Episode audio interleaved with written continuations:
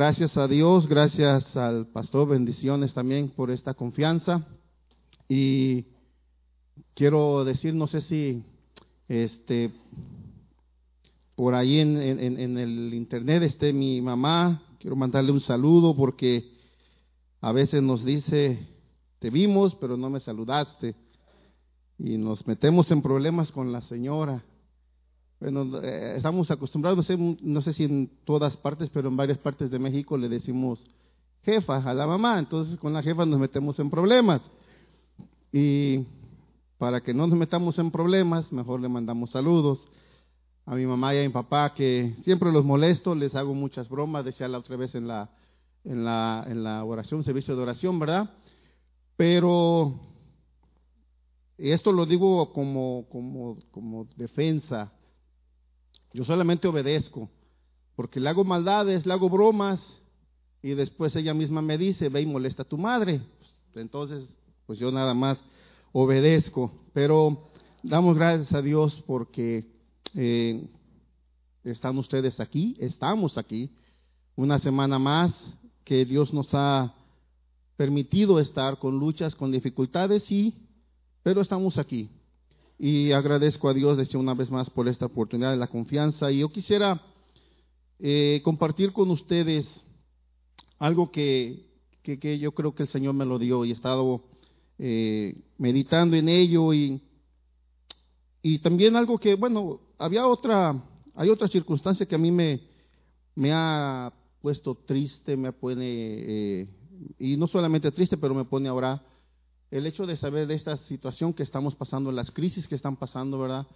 Eh, y, entendía que hay diferentes tipos de crisis. Hay crisis eh, emocionales, crisis eh, de amor, crisis alimenticias, crisis de sanidad, la que estamos, crisis existenciales, es decir, aquellos que deciden quitarse la vida y, el conocer que en ese tiempo ha habido no solamente personas, cristianos y pastores que se han quitado la vida, eh, siempre me ha llevado a, orar y a interceder por sus familias.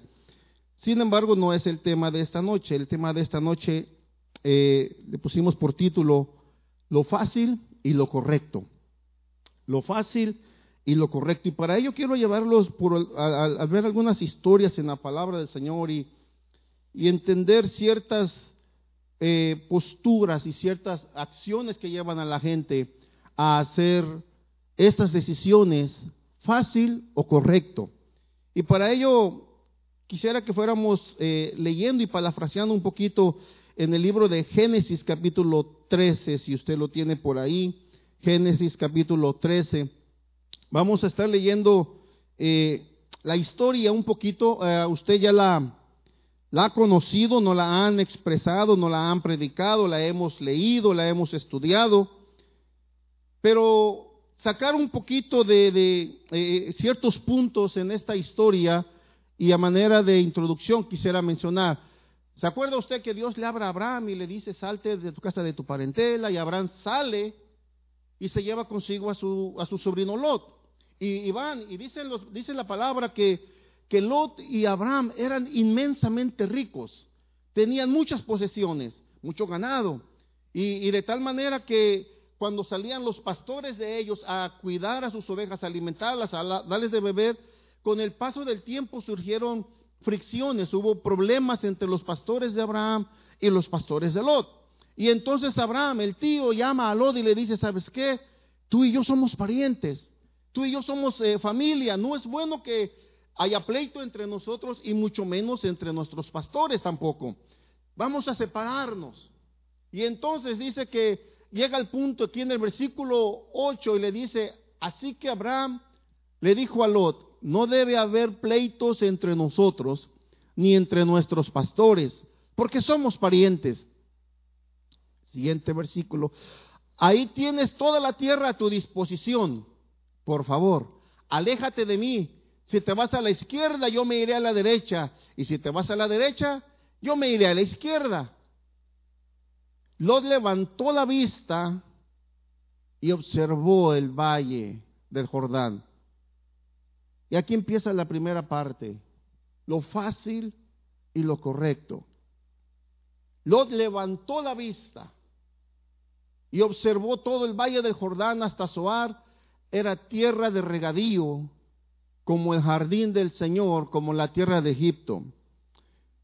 La palabra fácil en el diccionario dice que se entiende, es decir, la palabra fácil significa algo que se entiende, algo que se hace o que se entiende o que se o que requiere, perdón, que requiere poco esfuerzo, poca habilidad o poca inteligencia. Y eso a mí me, me, llamó la atención, esa partecita, poca inteligencia. Proviene de la raíz etimológica facilis o, y fácil, quiere decir, y procede del verbo facere, que significa hacer algo que no exige práctica, que no exige destreza, que no exige esfuerzo. Y Lot está en la situación con su tío y le dice, escoge tú la tierra. Y él dice que levantó la vista. Lo fácil dice que está relacionado con la vista, porque es algo fácil, no, no requiere esfuerzo, no requiere eh, ninguna cosa del otro mundo, por ejemplo, ¿verdad? En México yo siempre platico y digo a, algunas personas, en México hay una persona que yo creo que la tenemos muy cansada, se llama Sebastián, porque cuando un mexicano está haciendo un trabajo general, no, no, hablo en particular, ¿verdad? Pero hacen un trabajo, hacemos un trabajo y, no queremos esforzarnos, decimos, ahí Sebastián lo arregla. O sea, por decir, ahí se va, está rápido. Y yo cuando de repente me, me, me llama, eh, se apiada de mí el hermano Francisco, o Pancho como le decimos, luego le digo, el otro día estaba en la casa haciendo algo, le digo, ya, ya, sí, yo creo que ya sí queda. No, y él no se queda con él, ya sí se queda, él va, o se hace bien o no se hace, ¿verdad? Y yo digo, bueno, lo que yo quiero no requiere tanto, no, no lo quiero como, como algo muy, muy lujoso. Y, tengo la idea, pero llega él y dice, no, esto vamos a hacerlo de esta manera mejor. Y en México así es, en México, la mayoría del mexicano así es, ahí se va, ahí así rápido. Y resulta que se descompone y al poco tiempo tiene que pagar para... Y hay un dicho, ¿verdad?, que dice que lo barato sale caro. Y hemos ido aprendiendo con el paso del tiempo porque las cosas, de repente el hombre las queremos fáciles. Las queremos fáciles, no, de, no nos detenemos a pensar, a analizar, y mucho menos personas se detienen a, esperar el tiempo del Señor, a buscar la voluntad del Señor. Y dice que Lot levantó la vista y observó que el valle del Jordán, él no dijo, bueno, vamos a orar y a ver qué Dios dice si yo me voy para la derecha, para la izquierda, así como un tiempo anduvo con, con Abraham. Algo tenía que haber aprendido, pero él siguió por lo que él vio más fácil, porque la tierra era de regadío, no voy a batallar, ¿para qué me voy a las montañas? Me voy al, valle, que es tierra de regadío, ahí va a haber alimento, aunque si nos ponemos a pensar, iba a necesitar él esforzarse para regar las tierras, para que hubiera siempre pastos verdes. Pero seguimos un poquito con la, con la lectura porque usted va a ver algo, vamos a ver algo que ¿A dónde nos lleva la situación cuando decidimos algo a la ligera? Algo por, por rápido. Y, dice, así era antes que el Señor destruyera a Sodoma y a Gomorra. Vamos a, entonces Lot escogió para sí todo el valle del Jordán y partió al oriente. Fue así como Abraham y Lot se separaron. Abraham se quedó a vivir en la tierra de Canaán, mientras que Lot se fue a vivir entre las ciudades del valle, estableciendo su campamento, ¿dónde dice hermano? Cerca de la ciudad de Sodoma. Ahora fíjese, recuerda esa palabra, cerca de la ciudad de Sodoma. Los habitantes de Sodoma eran malvados y cometían muy graves pecados contra el Señor. Ahora vamos al capítulo 14, por favor capítulo 14, y la otra cita que les di, capítulo 14, si no mal recuerdo, es desde el versículo 12. Y como Lot, el sobrino de Abraham, ¿dónde dice que estaba? Habitaba en Sodoma. ¿Y qué pasó? El versículo anterior, del capítulo anterior, decía que estaba cerca Y en este capítulo, poquito antes, dice que hubo cuatro reyes que se levantaron a pelear contra los reyes de Sodoma y Gomorra y otros tres reyes. Hubo pleito. Y, se llevaron a Lot cautivo y viene Abraham a liberar a su, a su sobrino. Pero dice que Lot estaba viviendo ya donde? Habitaba en Sodoma. Quiere decir que a veces hay situaciones, hay decisiones que tomamos porque nos vamos por lo fácil. Nos vamos por lo fácil y eso fácil nos va absorbiendo y nos ponemos cerca, no me va a pasar nada al cabo. Una reunión cualquiera, no pasa nada. Escuchaba hace, hace muchos años, escuché una, una ilustración de un beduino árabe y dice que estaba el beduino en el desierto por la noche y estaban durmiendo.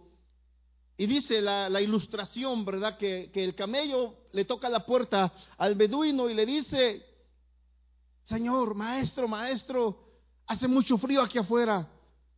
¿Puedo meter mis patitas?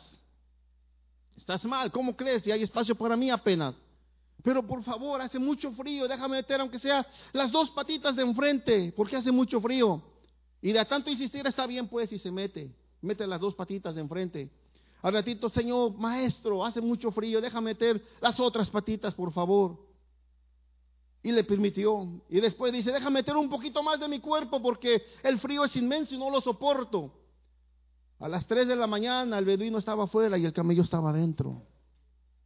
Y así es el pecado, así es la situación como nos, nos arrastra como hombres. Hay tantito no hay problema, lo vemos fácil, lo vemos insignificante. Porque el camino del Señor, sí es cierto, antes nos decían, se van a venir los problemas y todo va a ser color de rosa.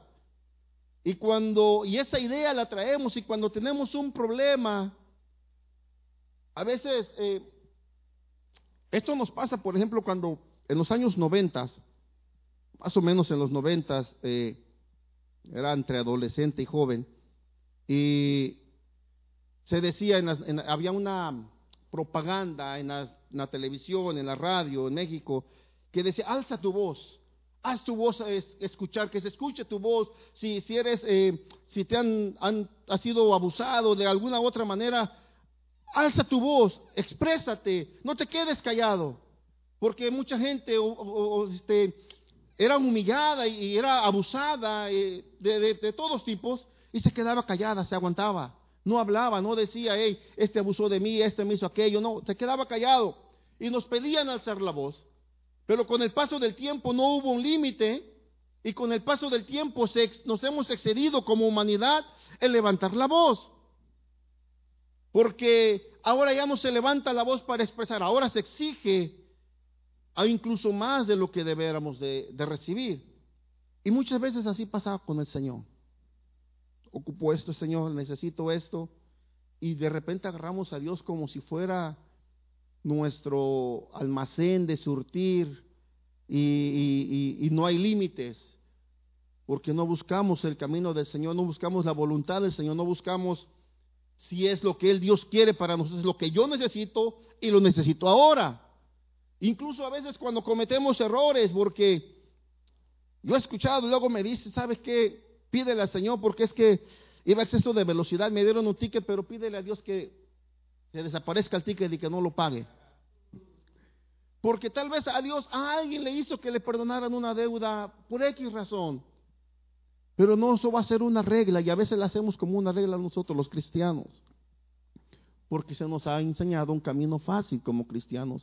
Ay, no quiero sufrir con este dolor y no digo que, que debemos de sufrir todos o todo el tiempo, inclusive Santiago dice y en Proverbios, ¿verdad? Que cuando nos hallemos, cuando nos hallemos en pruebas, estemos en, dice, reciban con gozo cuando se encuentren en diferentes circunstancias o pruebas, pero llega un momento en que nosotros, no, no quiero sufrir, queremos el camino fácil, queremos la, la vida fácil en el Señor.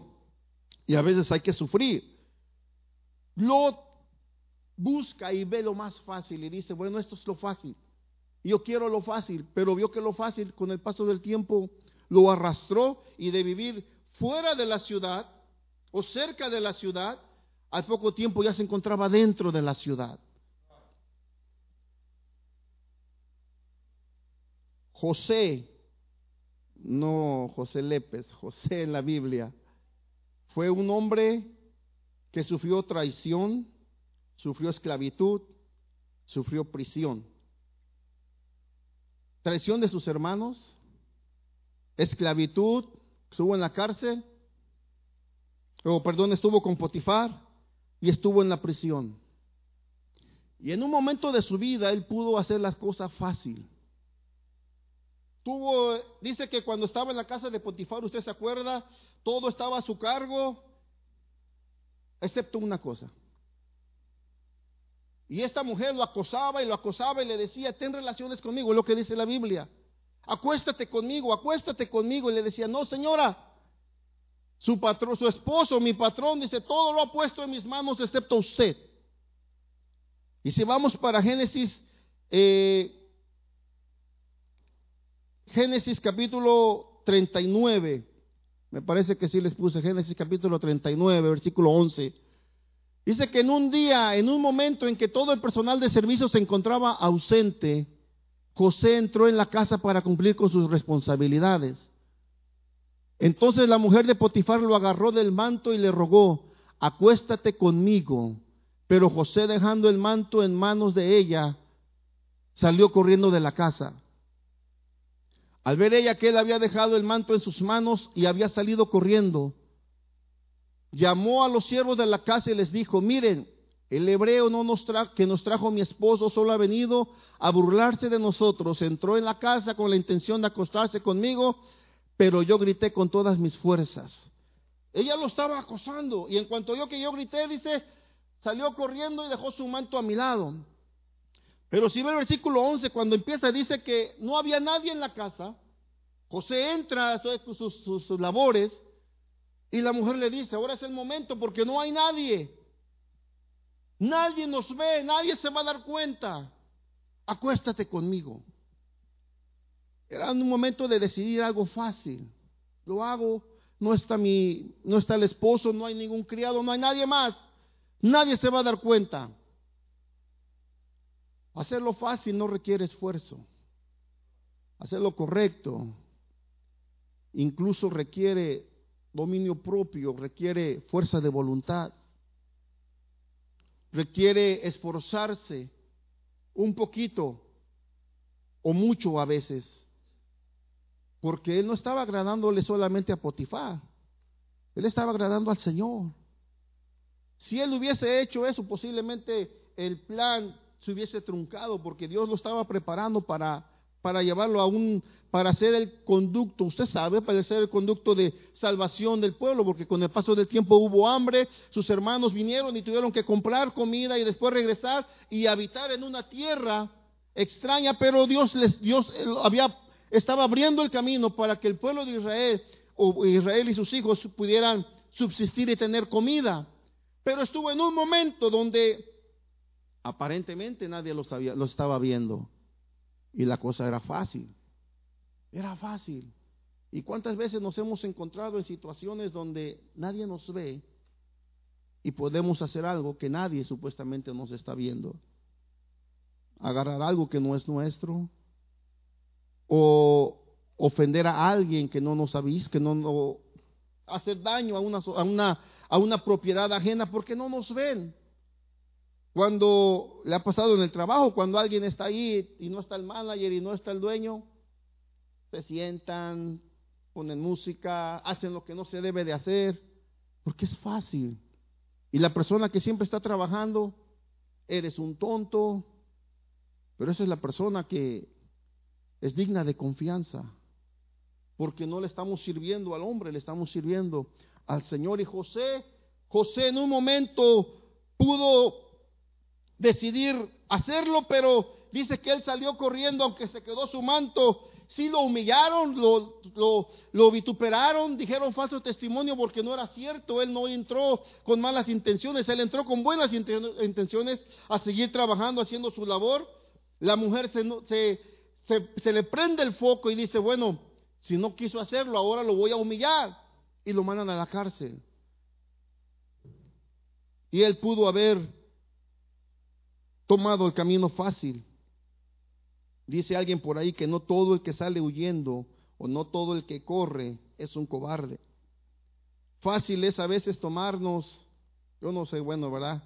Como dice el pastor, ¿verdad? Si usted lo hace, está bien, pero una cerveza dice, cervecita, no, no hay problema. Una mentirita, alguien decía en México que eran, había mentiritas piadosas y mentiritas malas. Era, pero dice la palabra que un poco de levadura leuda toda la masa, ¿verdad? Pero el siervo David, el, el, rey David, primero de Samuel, capítulo 24, versículo 2 al 5. Primer libro de Samuel, capítulo 24. Entonces Saúl tomó consigo tres batallones. Estaba viendo tres batallones. Un batallón aproximadamente hay desde 300 hasta 1500 soldados. Tres batallones de hombres escogidos en todo Israel, de todo Israel. Y se fue a los peñascos de las cabras en busca de David y de sus hombres. Por el camino llegó a un redil de ovejas y como había una cueva en el lugar, entró allí para hacer sus necesidades. David estaba escondido en el fondo de la cueva con sus hombres. Y estos le dijeron, en verdad hoy se cumple la promesa que te hizo el Señor cuando te dijo, yo pondré a tus enemigos, a tu enemigo en tus manos para que hagas con él como mejor te parezca. David se levantó y sin hacer ruido cortó el manto, el borde del manto de Saúl. Y estaba leyendo esta, esta parte, esta escena. Y trate de imaginarse, dice que eh, las cuevas grandes, como dice que la, la escenografía que estaba, la escena que está, dice que había un redil. Entonces, cuando salían a pastorear en esta región, principalmente o específicamente esta región, cuando habla que encontraron un redil es que la cueva estaba suficientemente grande para poder meter a todas las ovejas e, e, e inclusive era lo suficiente grande para que muy probablemente los 600 hombres de David estaban dentro de la cueva. Y se imagina si afuera había, digamos, si el, batallón era de, de, 700, tres batallones, dos, 2100 soldados, y algunos, iban algunos llevaban caballos. Entonces no estaba callado el asunto, había ruido. Por eso creen que es muy posible que David, al acercarse sin hacer ruido, con el ruido de afuera, era suficiente para que Saúl no lo viera. Pero cuando usted, quien, quien creció en el pueblo, en el rancho, y se metió a alguna cueva, o incluso usted va entrando a un lugar que está el sol fuerte y se mete a un lugar donde no hay luz, decimos está eh, como lampareado, es lo que decimos nosotros, ¿verdad? Está, tiene la luz en los ojos y no alcanza a ver. Y el que está adentro, sin embargo, está viendo hacia afuera con suficiente luz. Entonces vieron que entró Saúl. Y Saúl no, no ve qué es lo que hay adentro del oscuro y entró a hacer sus necesidades solo, por, lógicamente.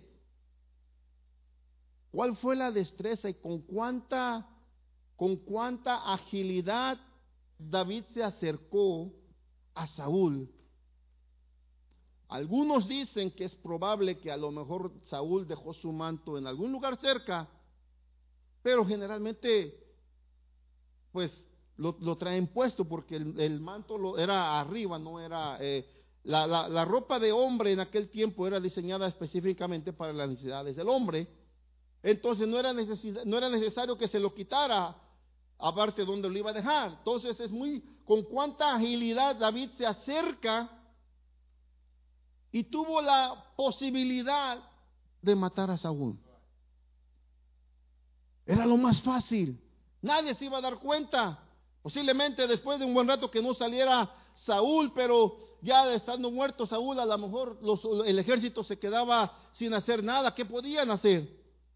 Ahora, la, la palabra de Dios había, dice que, que Dios ya le había hablado a David, ya le había dado la promesa de que él iba a ser el rey. Que Dios había desechado incluso eh, tiempo antes, cuando estaban Saúl y, Samuel, dice que la última vez que se vieron, ya se iba Samuel y Saúl jala a Samuel y le rasga el manto y le dice, así Dios ha rasgado tu, tu reino. Y cuando se acerca David, está en el punto de allí, dice que en ese momento le corta el borde del manto, O sea, Dios completa la palabra. Dios había rasgado su, su, reino y cuando está ahí con Saúl allí David, le corta el borde del manto y Dios cortó simbólicamente ya el, el, reinado de Saúl. Tenía la opción de matarlo y ser finalmente el rey de, de, Israel. Podía poner fin a su carrera de, de vagabundo y de... Eh, no, perdón, de vagabundo, sino de errante y de perseguido, porque lo estaba persiguiendo para matarlo. Y yo me imagino que sí llevaba más de eh, tres mil hombres, pienso, porque ¿se acuerda cuando regresaron después de la batalla aquella? Dice que le cantaban las mujeres, Saúl mató a sus miles y David a sus diez miles, porque lo tenían en gran estima por la victoria que había realizado. Y David dice, nunca se alzará mi mano contra el ungido de Jehová. Él sabía que él iba a ser el rey de Israel porque lo habían ungido pero esperó el momento. Muchas veces Dios nos da una promesa y nosotros tratamos de hacer algo para que se apresure esa promesa. Moisés escribe y dice, pacientemente esperé a Jehová. Y muchas veces es lo que menos tenemos, la paciencia, la paciencia. Nos desesperamos y en tiempos difíciles como los que estamos es aún más difícil es más tremendo, es más, eh, nos consume más la paciencia. Yo lo digo por testimonio. Desde que eh, empezó esta situación que estamos, eh, pues no estaba trabajando.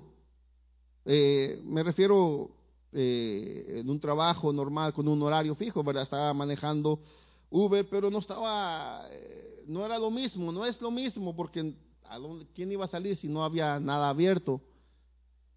Y en el mes de noviembre había platicado con una señora que iba a abrir un restaurante y dije, bueno, sí, y oré, oramos al Señor y, le dije, está bien, voy. Pero pasa esto, se pospone, fecha que todavía no abren el restaurante, esperando los permisos de la ciudad, esperando que termine de, remodelar el local. Y, había momentos de desesperación en, en, en mí aunque con la familia luego trataba y, orábamos todos, todos los días, estamos orando al Señor, pero y trataba de demostrar una paz y, transmitir paz. Y decía, Señor, Señor, yo sé que me desespero, estoy un poco ansioso, pero en ti espero y en ti confío. Y llegó un día que recibí una llamada de un antiguo patrón y yo dije, aquí es, aquí yo creo que ahora sí, gracias Señor, ya contestaste. Y estamos platicando, y un hijo dice sí, el otro dice yo creo que también. Y la jefa dice no. Y dice mi esposa, yo creo que no, le digo sí, y yo tratando de convencer, yo creo que sí, mira, eh, está el asunto así, así, fui a hablar con ellos, pedí consejo, eh, le dije a la pastora, platicamos, y Fuimos a casa y seguí orando. Le dije, Señor, lo dejo en tus manos. Porque a pesar de que no está fluyendo el dinero como eh, meses atrás, a pesar de todo ello hemos visto tu mano y hemos visto tu provisión. Y agradecemos a Dios quien se acercó para brindar ayuda y nos bendijo. Y en todo este tiempo hemos visto la mano del Señor. Y yo le dije, Señor, lo dejo en tus manos. El día que tenía que dar la respuesta, no se pudo, luego al otro día tampoco, luego al otro día. Y después me dicen, ¿sabes qué? Eh, está bien, vamos a hacer otro, otro, otro plan de trabajo y pues mientras sigue, porque cuando llegué a hablar con ellos a la entrevista, les dije, ¿saben qué? Yo estoy, platiqué con esta persona, ellos la conocen y le dije, este es mi, voy a trabajar con ellos, pero vamos a ver qué podemos hacer con ustedes. Pensando yo en que posiblemente por ahí era la respuesta, porque desde noviembre, digo, todavía no pasa nada. Y dos semanas después, la señora con la que habíamos hablado desde noviembre me dice, ¿sabes qué? Quiero que ya empieces a trabajar mañana. Dije, Señor, gracias, Señor. Gracias, porque al final, espera, perdón, esperamos en el Señor. De repente nos impacientamos, pero esperamos en el Señor. Hubiera sido lo fácil, me voy y y a veces, así, así, así a veces pasa, un tiempo me pasó que estaba en un, en un trabajo y dicen, oye, puedes trabajar por mí tal día y era día de servicio. Bueno, un día no pasa nada. A los ocho días otra vez, a los ocho otra vez. Y ya después se vuelve costumbre. Y nos apartamos y nos enfriamos y dejamos de asistir, dejamos de buscar el rostro del Señor. En ese tiempo yo escuchaba a alguien que dijo, bueno, ya me está gustando no ir a la iglesia y verlos por la televisión. Me levanto un poco tarde, ni me arreglo, los veo, se acaba y seguir con mi vida. Pero necesitamos estar aquí. Necesitamos el vernos unos a otros, el congregarnos, apoyarnos unos a los otros, porque hay dificultades, hay problemas. Y el, y el uno decirle al otro, ora por mí. Y el hecho de vernos nos anima a buscar al Señor. Nos anima a seguir esperando, a seguir confiando en el Señor. Nos anima a no tomar las decisiones fáciles en la vida que a la postre nos pueden llevar a, a arrepentirnos. ¿Por qué? Y pudiera retroceder el tiempo, pero no se puede. Y nos cuesta más trabajo enmendar el camino que no tomar el camino desviado. Nos, nos toma más trabajo. David tenía la posibilidad de, de matar a Saúl, de matar al que lo estaba buscando para matarlo y él a saliendo de esa cueva tal vez lo proclamaban rey. Siguió su vida de errante, siguió su vida de siendo perseguido. Al fin del tiempo Dios hace justicia y David llega a ser el rey de Israel. Pero esperó. Hacer lo correcto, lo fácil, dice, va algunos dicen lo fácil va de la mano con la vista.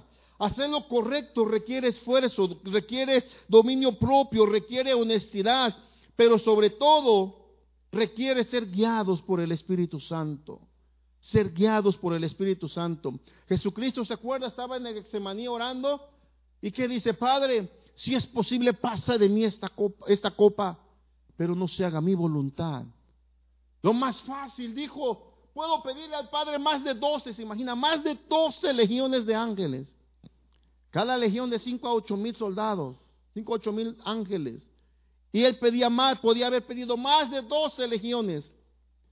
Cuando en el Antiguo Testamento, en el libro de Reyes, dice que un solo ángel mató a 185 mil asirios. Pero dice, no se haga mi voluntad, sino la tuya. A veces hacer lo correcto nos va a doler. Hacer lo correcto no es que nos vaya, a, nos, arrepintamos, sino que va a ser un proceso difícil, pero al final del tiempo viene la bendición del Señor y la bendición que establece, la bendición que afirma, la bendición que da victoria. Jesucristo no tenía necesidad de morir por nosotros. Hacer lo correcto para Él le causó dolor, le causó derramar toda su sangre, incluso dice que brotó agua de Él porque ya no había sangre. Le costó sufrimiento, le costó traición, le costó... ¿Cuánto dolor le costó al maestro? ¿Para qué? ¿Para salvarse él? No. Él es Dios, él no necesitaba morir por nosotros. Pero hacer lo correcto de él, hacer lo correcto, el fruto fue que usted y yo hoy tengamos vida eterna en Cristo Jesús. Bendito es el nombre de Dios. ¿Cómo puedo ser guiado por el Espíritu Santo? ¿Cómo puedo ser orillado? ¿Cómo puedo ser encaminado para hacer lo correcto? Meditando en la palabra, orando al Señor, pidiendo consejos, buenos consejos. Para escuchar la voz de Dios necesitamos conocer de Dios. Porque si se acuerda el libro de Samuel, dice que cuando entra Saúl a la cueva, los, sus hombres le dicen, esta es la oportunidad. Va a haber consejos de repente que le van a decir, este es el momento. Cuando Lot dice que él alza la vista, ve el valle, y este es el buen camino, dice, y se fue para allá. Y si usted sigue la lectura en ese versículo, Dios habla a Abraham y le dice, mira Abraham, alza la vista. Y de donde ves hasta este lugar, hasta allá donde ves, esa es la tierra que le daré a tu descendencia. Hay una diferencia. Lot levanta la vista y seguía por lo que él ve y por lo que él cree.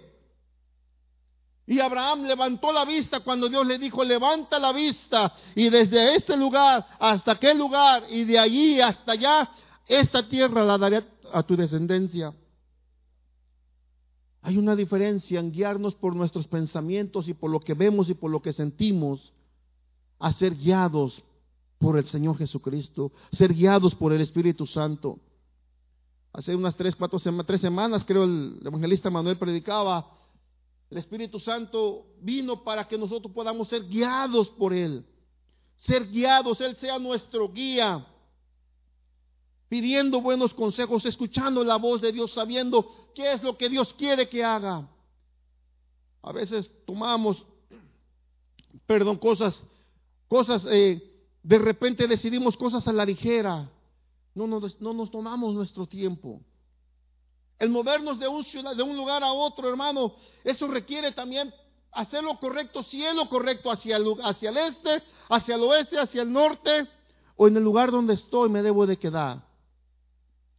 Porque a la postre, si no vamos con la bendición de Dios, con la llanza de Dios, y aquí lo hemos testificado, nos, hemos, nosotros, nos fuimos de aquí pensando en que por ahí vamos a estar mejor porque las casas son más baratas, porque hay mucho trabajo y porque vamos a estar mejor con la familia. A los seis meses el Señor lo dice, no antes de los seis meses, regrésate, aquí no es el lugar.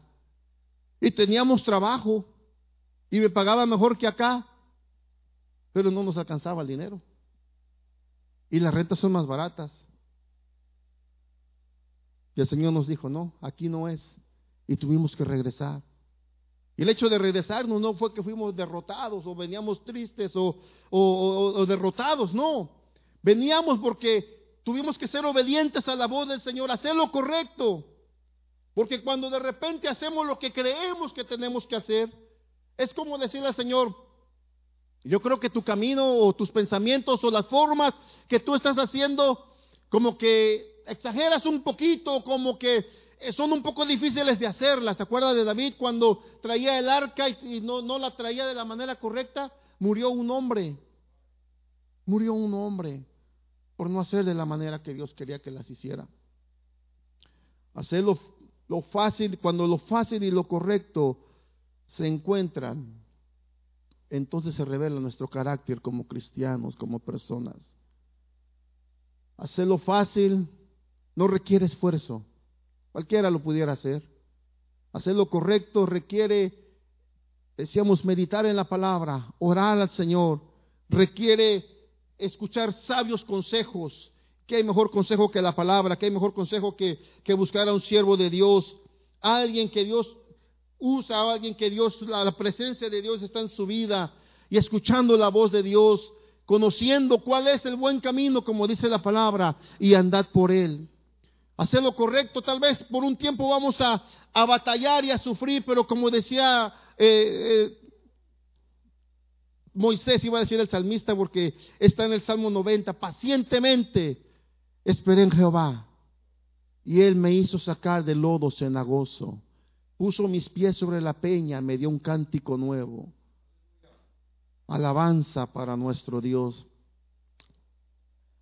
Cuando haya momentos difíciles en nuestras vidas, piense si es lo correcto de Dios para el, plan de Dios para su vida.